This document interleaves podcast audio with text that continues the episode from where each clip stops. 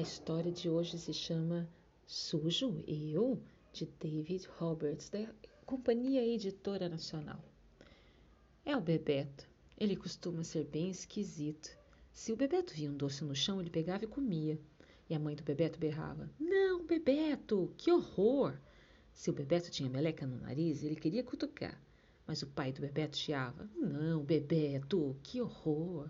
No jardim, Bebeto gostava de procurar lesmas e minhocas para brincar, mas aí a Ana, a irmã mais velha do Bebeto, gritava: Não, Bebeto, que horror! Às vezes, quando o cão lambia a cara do Bebeto, o Bebeto lambia a cara do cão. Mas a avó do Bebeto reclamava: Não, Bebeto, que horror! Se o Bebeto via o gato fazer xixi no canteiro, o Bebeto também queria fazer xixi lá. Mas aí todo mundo berrava: Não, Bebeto! Que horror!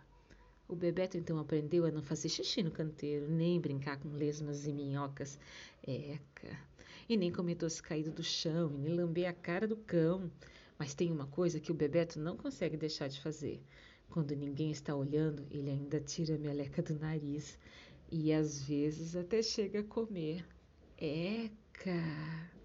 Não, Bebeto, que horror!